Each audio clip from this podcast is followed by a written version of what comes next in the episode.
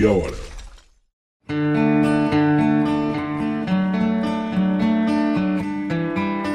Bom dia, boa tarde, boa noite para você que está me ouvindo agora. Meu nome é Vitor Augusto, sou professor de Geografia e Atualidades e nos próximos 30 minutos eu te garanto que você irá entender muito mais sobre as generalizações que o ensino básico brasileiro faz sobre a China.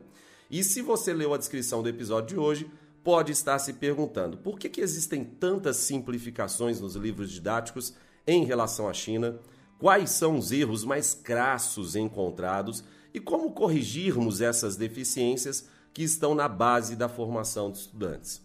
O fato é que é inequívoca a afirmação que o debate sobre a China é realizada com altíssimas doses de ideologia, não só no Brasil, como no mundo todo e isso pode ser visto de uma forma velada, como por exemplo a gente rotular o crescimento do país como um milagre econômico chinês, dando a impressão que foi ao acaso, ou até mesmo de forma mais explícita, sem nenhum tipo de pudor, como partir do pressuposto que todos os dados que advêm da China não são confiáveis e que a China é a grande espiã do planeta Terra a partir do TikTok. Nessas minhas andanças ao longo dos anos que eu carrego aqui na divulgação científica do Brasil, seja no YouTube, seja na Rádio Band News ou até mesmo aqui no formato de podcast com Geografia em Meia Hora, sempre que eu ia ler algo sobre a China, eu me deparava com alguns nomes. Seja o Elias Jabor, o Diego Pautasso, o, o Pepe Escobar e também a Isis Paris Maia e eis que hoje eu tenho a honra de produzir esse episódio com a Isis. Gente do céu, vocês não fazem ideia a felicidade que eu tô, que não cabe em mim e que só aumentou porque a gente bateu um papo super legal antes da gente produzir esse episódio de hoje. Então, Isis, muitíssimo obrigado pelo tempo que você está cedendo. Eu sei que você tem mil afazeres e eu descobri outros mil agora antes da gente começar a conversar. Muito obrigado por ceder esse tempo aqui para conversar no Geografia em Meia Hora. Eu sempre tratei a divulgação científica muito a sério e tenho você como uma referência no meio. Seja muito bem-vindo aqui à nossa humilde residência e espero que seja o primeiro de muitos, até porque tem muita generalização para a gente comentar quando o assunto é China e talvez não caiba em pouca, poucos minutos como essa meia horinha. Mas enfim, tirando essa verborragia toda, Seja muito bem-vindo, muito obrigado, tá? Eu que agradeço, Vitor, e fico muito honrada pelo convite. Eu te disse desde o início que estava honrada, e quando a gente fala de China, realmente é um assunto que, como você disse agora, estava escutando sua introdução, é fantástica.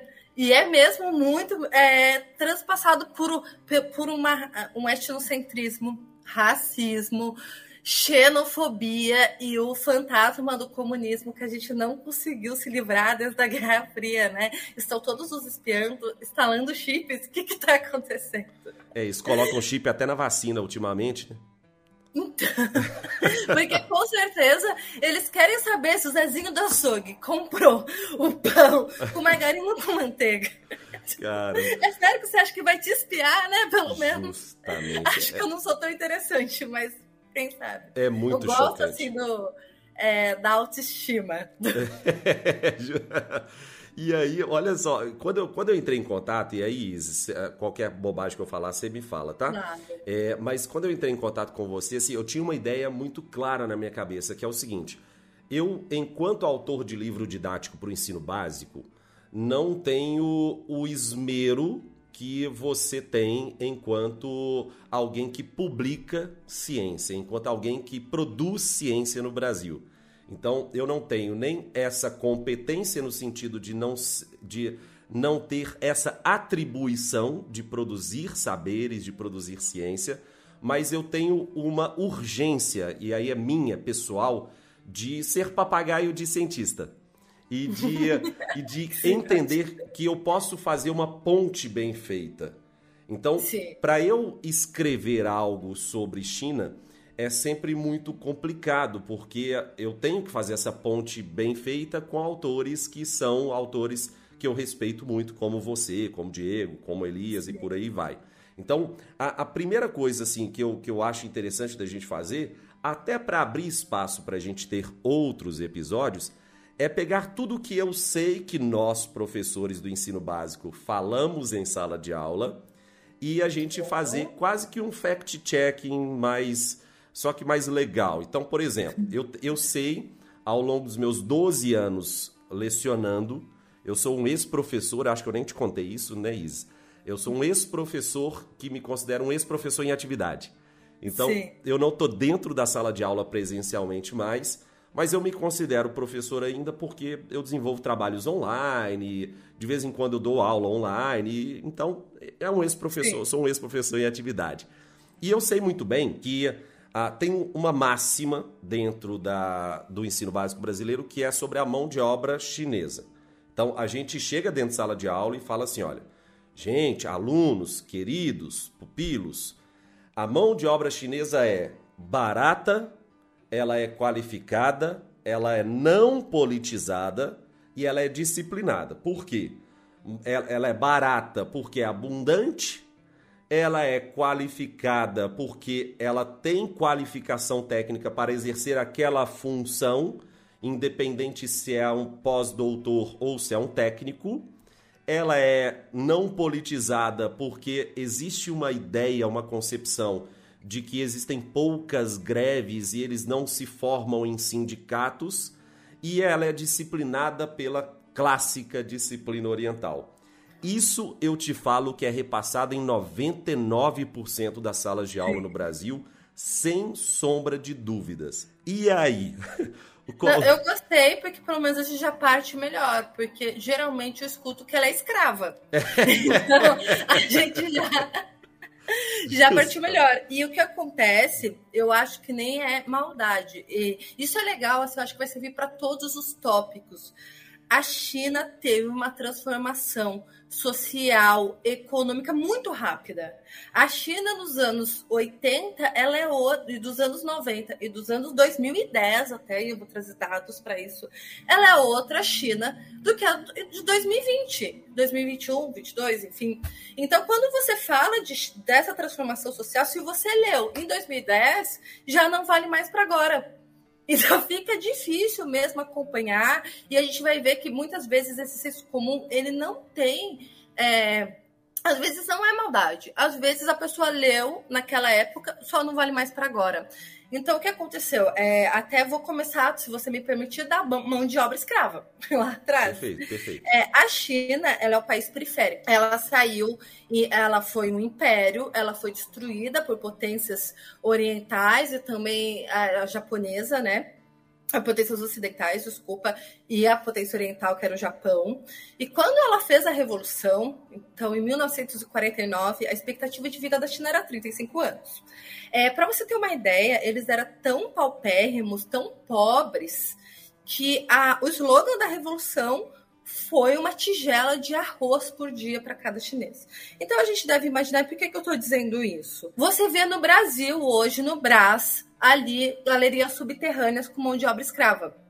Isso é típico de países subdesenvolvidos. É correto? É gostoso? É legal? Não, mas é típico de países subdesenvolvidos é, subdesenvolvidos. E às vezes a gente imagina, a gente tem a coisa, ah, mas se virou, se se diz socialista, comunista, vai ser o um mundo perfeito do que a gente imagina. Não, é um, esta, é um estado em construção. Tem então, deficiências como qualquer estado também. Com deficiências como qualquer estado.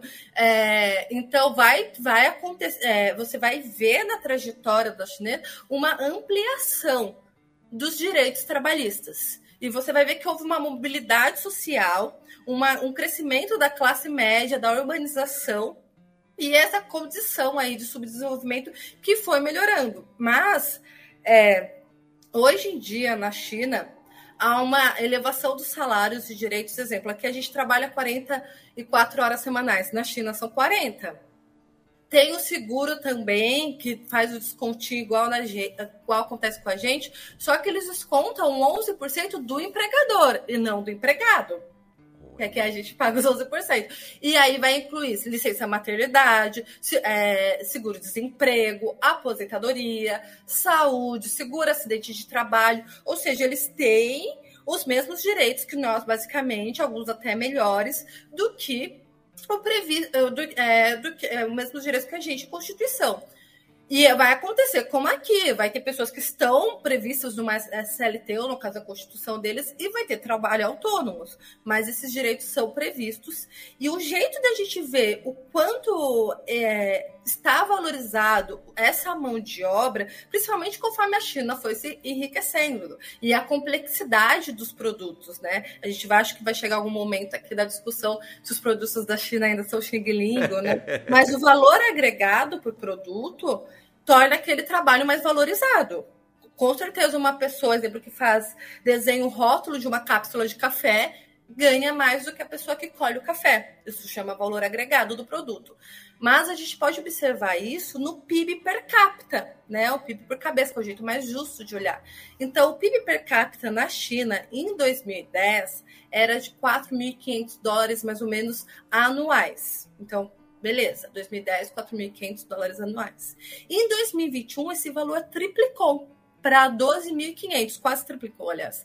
Então, o que, que a gente pode observar? Que a média salarial da China em 10 anos, 11 anos, é a triplica. Agora eu vou fazer essa comparação com o Brasil. O Brasil era 13 mil dólares mais ou menos em 2011, ou seja, bem mais que a China. Agora, e a China 5,6 no mesmo período. Agora, o do Brasil é 6,7. Então, enquanto a China está fazendo 12.500, o Brasil está fazendo 6,7. E é engraçado que a gente fala da mão de obra chinesa. A nossa é a metade do valor do nosso PIB per capita. Ganhamos, em média, metade do que o cidadão chinês. E a gente está falando que esse povo, então, tem uma mão de obra barata, uma mão de obra não valorizada. A gente sempre está, sempre, quando a gente está falando de China, no achismo e está tratando um pouco de dados. Eu até fazendo uma pesquisa aqui para o nosso podcast, que em 2017 a média salarial nas fábricas chinesas já havia ultrapassado a do Brasil, Argentina, México e já estava próxima de alguns países da zona do euro, como Portugal e como, e como Grécia. Então, eu acredito que uma coisa também que a gente vai observar, eu não sei porquê, da onde veio isso, que a gente acredita que chinês é tonto. Né? Quando a gente vai falar da greve, a gente vai dizer, ah, eles não fazem greve. Aí eu trouxe uma referência que eu espero que você, acredito que você vai colocar nas referências aqui do podcast, que é um mapa esse mapa, ele é feito em Hong Kong, a província rebelde, né? E ele é feito em Hong Kong, então assim, é, é, o que a oposição do governo chinês está falando, não é nem o governo chinês está falando. Eles podem fazer greve e tal, é a oposição, e é um mapa muito legal, interativo, que mostra quais greves estão ocorrendo. Aí, por curiosidade, eu fui ver. E ele vai mapeando as greves, e você pode colocar, inclusive, filtros. Greves por causa de é, em supermercados, em fábrica, por atraso de salário. E ele mostra. Eu peguei um geral, né? E nos últimos dois meses, greves assumidas, greves que foram avisadas que ia acontecer, liberado um espaço, que saíram na mídia e tudo mais, foram 48 greves em dois meses. Então veja só, né? Naquele país que teoricamente não pode ter, não pode ter greve, não pode ter manifestação. Foram 48 greves e todas elas têm um número X lá de participantes que é acima de 100. Então só tem greves inclusive grandes e tá tudo bem com todo mundo, todo mundo pode protestar. E há matérias, quando a gente joga em inglês, greve, China e etc., no New York Times, sobre da BBC e outras grandes mídias. E uma coisa assim que minha pesquisa, eu pesquiso a erradicação da pobreza na China, mas acaba muito participar, é, por, principalmente a pobreza da China está muito no interior do país, sobre a questão da descentralização e participação popular. E eles são organizados, sim, em sindicatos e são bem politizados, ao contrário do que a gente pensa. Se a gente for tentar lembrar as últimas greves que a gente teve no Brasil, eu consigo me lembrar da greve dos caminhoneiros. Não sei você, Vitor, você consegue se lembrar de, de é, quais são as Eu ia citar a mesma. Eu ia citar a mesma. A mesma. E é. a, a dos caminhoneiros, eu acho que já faz uns dois anos. Ah, não, faz mais. A greve dos caminhoneiros foi antes do governo Bolsonaro, não foi não? A grande. Aquela que parou Aquela grande que o pessoal levou todo o papel higiênico do supermercado, lembra? Isso, é. é aquela foi, foi antes do Bolsonaro entrar, é. Sim, então o que a gente pode ver? 48 greves em dois meses. Então eu, é, é, a gente está é isso, eu não acredito que seja maldade, mas uhum. desatualizado, com certeza. Sim, sem dúvida. Assim, é uma desatualização muito grande. A gente fez um, gravou um vídeo aqui pro, pro canal do Terra Negra uh, sobre o aumento da, o crescimento assustadoramente rápido, voraz mesmo da classe média chinesa e o crescimento do consumo de artigos de luxo, porque Sim. esses contrastes eles acabam chocando muito, né?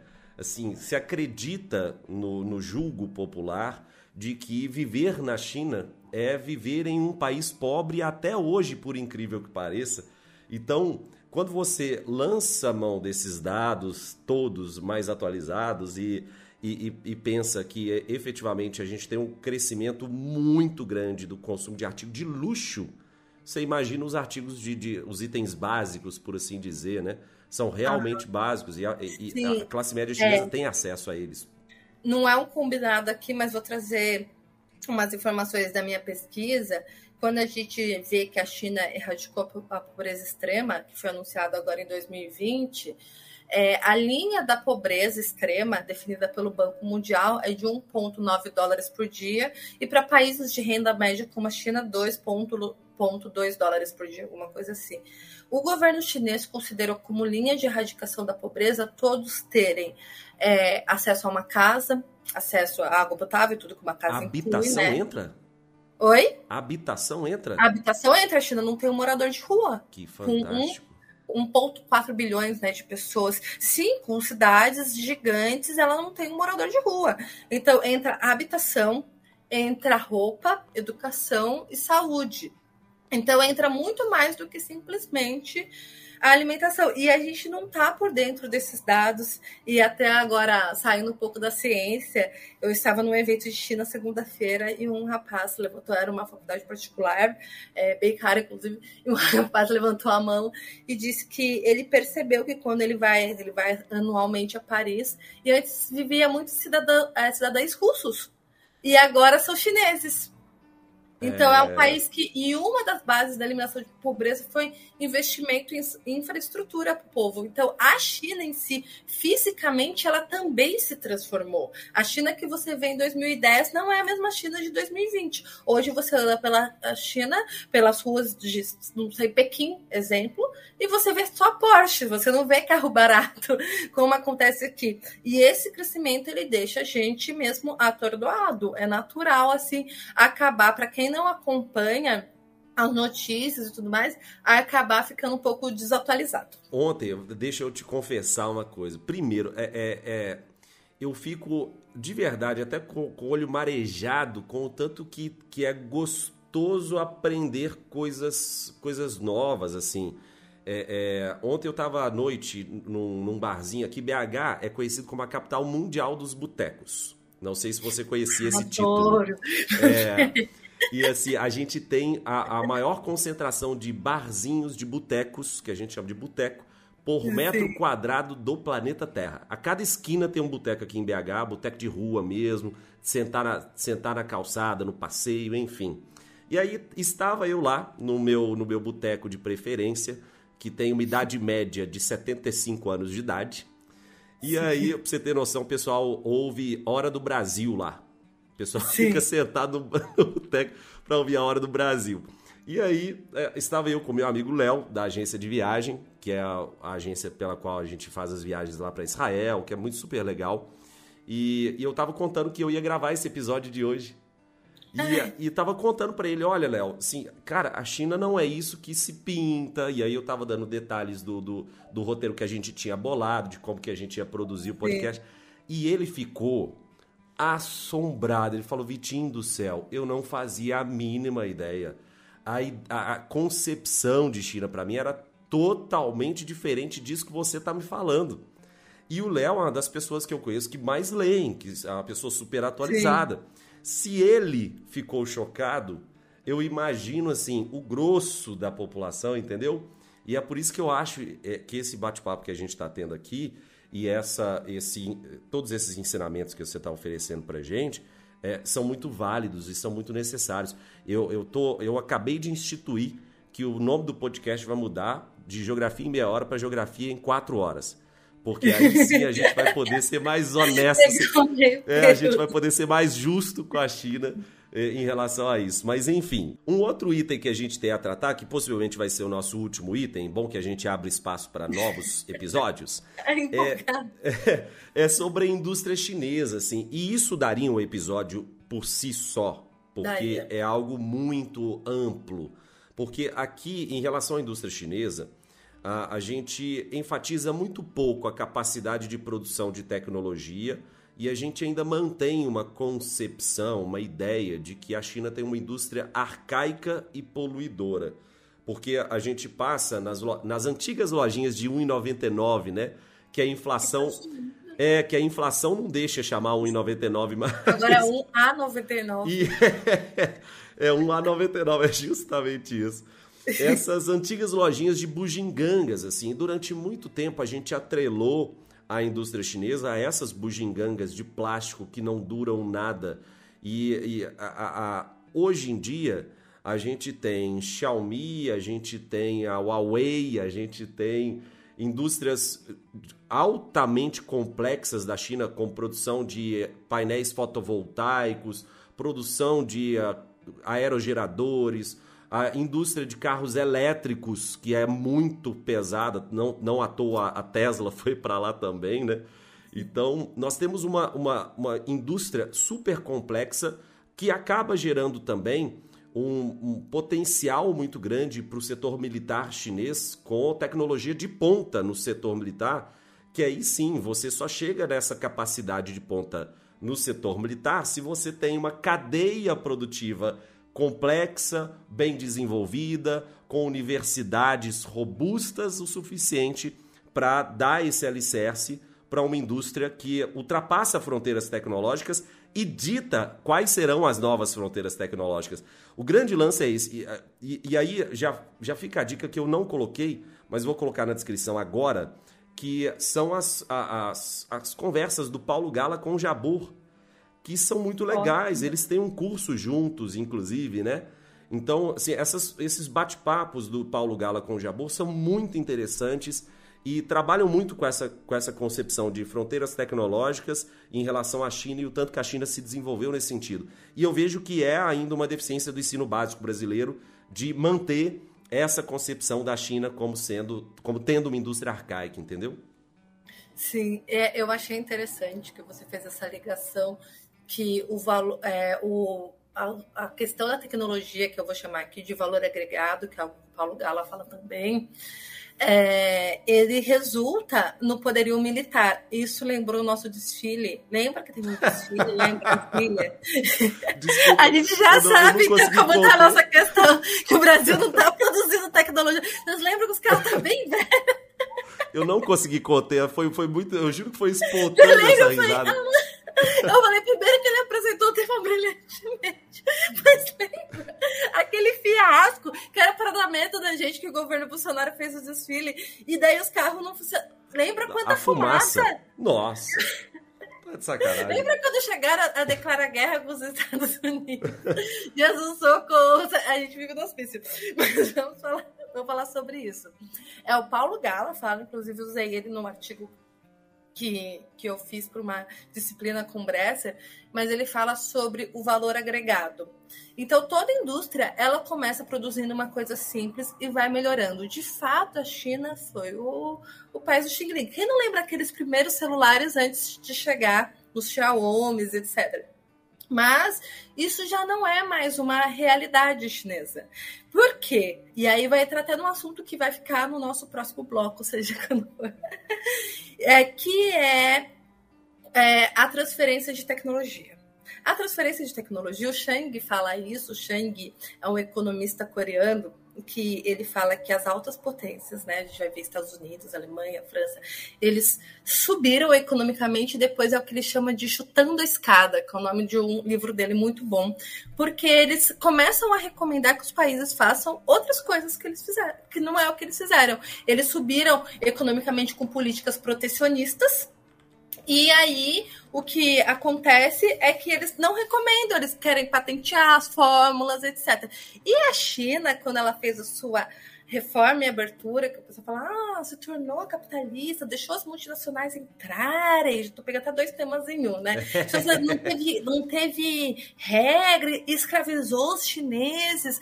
Não foi bem assim. Uma das regras, assim, para dar um pequeno spoiler, é a transferência de tecnologia. Então, assim, não, tudo bem. Você vai poder trazer a sua multinacional para cá, mas primeiro que você vai comprar da o que a gente produz aqui. Então já vai gerar um mercado, porque tem multinacional do Brasil que sequer compra. Só usa a mão de obra barata. Não, não é isso. Você vai comprar. E você vai precisar transferir tecnologia. Você vai precisar abrir uma sala de aula e ensinar. Então a China de fato começou falsificando, não tem uma história mais bonita para contar. Ela começa falsificando, aprende a tecnologia e começa e entra no setor concorrendo. Ela foi quietinha, é isso de fato que aconteceu. Que o Deng Xiaoping ele dizia a gente tem que ser discreto, não mostrar os músculos. E agora que a China tem músculo, a gente vê que está mostrando.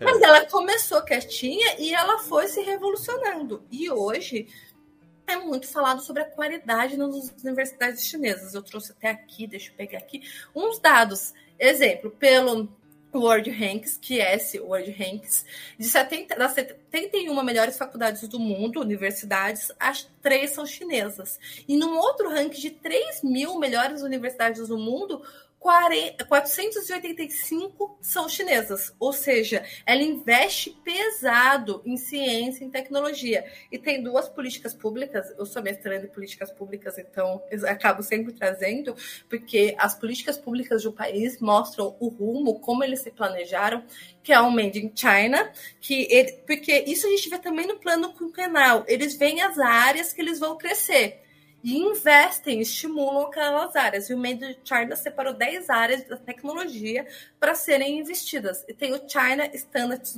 2035, que é um conjunto de padronização de qualidade. Eles não vão aceitar que o Zezinho produza uma coisa que leve o selo China e não seja bacana. Vai haver uma padronização da qualidade dos produtos chineses. E aí, como você mesmo disse, a China superou os Estados Unidos já em 5G, 3 de alta velocidade, energia limpa, que é um outro assunto que vamos falar, e motores elétricos. Hoje a gente vê, até lembrei, é, a Cherry, que faz aquele Stigo 8, né?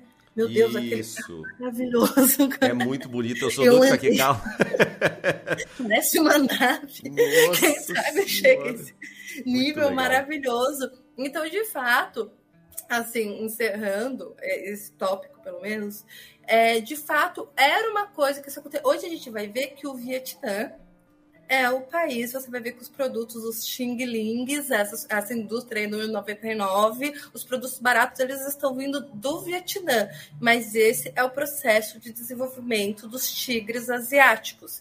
Há um processo, começa assim, e você vai agregando valor. E essa é uma falha do nosso país, que insiste em commodities. É importante? É importante, mas a gente precisa agregar valor, senão a nossa mão de obra, a gente precisa olhar para a gente, vai continuar barata. E se eu pudesse dizer que, para mim, a lição de tudo que aí serve para o nosso país, serve para a gente em particular, serve é se planejar. E no caso da China, há um projeto de desenvolvimento. Você vê que o Partido Comunista Chinês, o Estado chinês, ele é coerente. Exemplo, a meta da erradicação da pobreza, ela foi anunciada ela era a meta era erradicar a fome né, na, na Revolução. Mas em 1980, o Deng Xiaoping disse: em 2020 teremos erradicado a pobreza. E daí tem um outro assunto que a China visa 2035, né, que é a sociedade próspera, mas estamos na fase da erradicação. Em 2020 teve pandemia, erradicou a pobreza. Eles seguiram o plano deles. A gente é só uma subida? Não, não é. Tem contradição. A história não é feita do que a gente sonha, ela é feita do que é, do que dá para fazer mesmo que haja as maiores boas vontades, ela é feita do que... e ela tem contradições, infelizmente, é assim, porque o mundo real é assim. Mas a, a, curva, quando a gente vai tratar de dados, de indicadores, ela é ascendente. E um país como o nosso, com 33 milhões de pessoas em segurança alimentar, precisa olhar. O, o hegemon não é mais os Estados Unidos. E nem é justo que o mundo tenha um único hegemon, receba influência de um único lugar. A gente precisa olhar experiências prósperas de um país que veio da periferia do planeta, que, como eu contei aqui, em 1949, completando os dados que a expectativa de vida era 35 anos, a China era o 11 país mais pobre do mundo, passando o caso, inclusive, muitos países africanos que estavam em situações péssimas. A China estava lá, acho que estava antes, um pouco antes de Myanmar, mas era eles precisavam se reconstruir e fizeram isso com um projeto de país. E o que a gente tem que falar é para além do cunho ideológico vamos olhar dados, vamos aprender ciência, como eles fizeram, como dá para adaptar, porque cada realidade é uma realidade. O que temos a aprender? Vamos parar de bater continência, né? Aproveitando que as eleições estão aí, quando for ao ar já vai ter tido as eleições, então vou guardar a minha emoção aqui. Mas vamos parar de bater continência aos Estados Unidos e ter uma visão mais humilde com quem tá, passou por problemas parecidos com o nosso, precisou se reconstruir e está conseguindo trazer bem-estar para a população. Fome não é brincadeira, morar na rua não é brincadeira. Não é caso eu que esteja ouvindo isso, obviamente tem um teto, tem acesso à internet. Não é a realidade de todos. O mundo existe para além do nosso umbigo, para além das influências das mídias hegemônicas, que no caso é os Estados Unidos e a Europa. E a gente tem que olhar: existe África, existe Índia, existe Sudeste Asiático. Então a gente precisa mesmo olhar para outras experiências. Oh, oh, Is, deixa eu te falar uma coisa. É, todo podcast tem o episódio de entrada. Assim, fala assim, ó, ah, pô, quero escutar o Geografia em meia hora. O que, que eu sempre Sim. falei pra pessoa escutar? Cara, ouve o episódio sobre K-pop é melhor que MPB.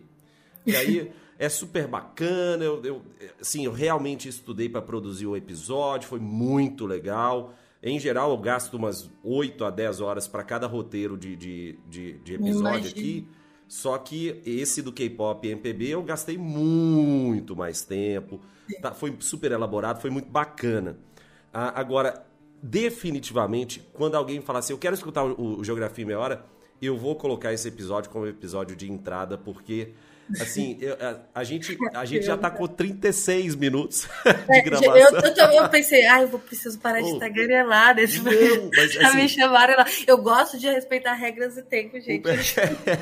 O, pessoal mas maravilhoso mesmo. É, o pessoal não viu o vídeo aqui, assim, mas eu, eu enquanto você tava falando, eu, eu tava pensando assim, eu tava embasbacado falando assim, cara, isso é muito necessário, isso é muito importante que todo mundo ouça, sabe? A gente precisa da, da voz, a gente precisa dar capilaridade para tudo isso que você falou, sabe? Então, é, é, foi muito necessária a sua fala, foi muito Obrigada. oportuna a sua fala. Eu não tenho como, assim, é, é, te agradecer mais do que eu já agradeci. Assim, eu tô, eu tô muito honrado, de verdade, com a sua participação. Quero dizer para todo mundo que acompanha o, o Geografia em Meia Hora que a, a, as, as redes sociais da IS estão disponibilizadas aqui na descrição. Ela tem um Twitter super bombado e que aquele tweet que você fez sobre o episódio de hoje foi super bacana e, e realmente deu muita repercussão. Foi super legal. Pediram outros temas também, ah. se você quiser. Eu anotei, porque eu vivo aprendendo muito no Twitter, é uma troca muito interessante. É muito legal. Indica temas, indica é, é, livros, indica episódios que eu não vi, e é para mim é uma experiência assim, muito é. enriquecedora e maravilhosa.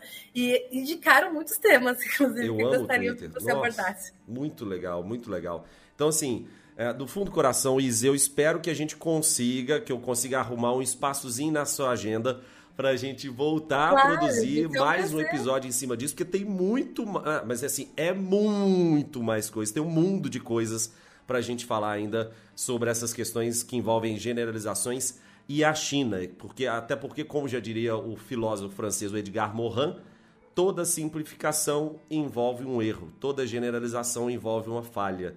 E essas generalizações sobre China acabam gerando muitos erros aqui no Brasil, infelizmente. Tá? Mas é isso. Muitíssimo obrigado pela sua participação. Eu que agradeço. Estou honradíssima, muito feliz em participar e aguardando para a gente então fazer a parte 2, porque a gente preparou com tanto carinho e não Acabamos preparando coisa demais.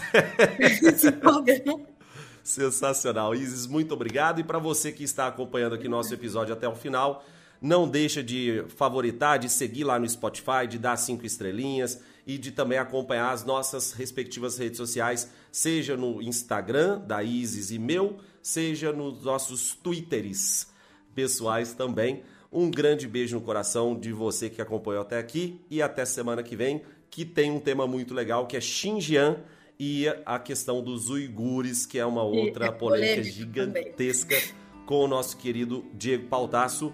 E um grande abraço para todo mundo. Tchau, tchau.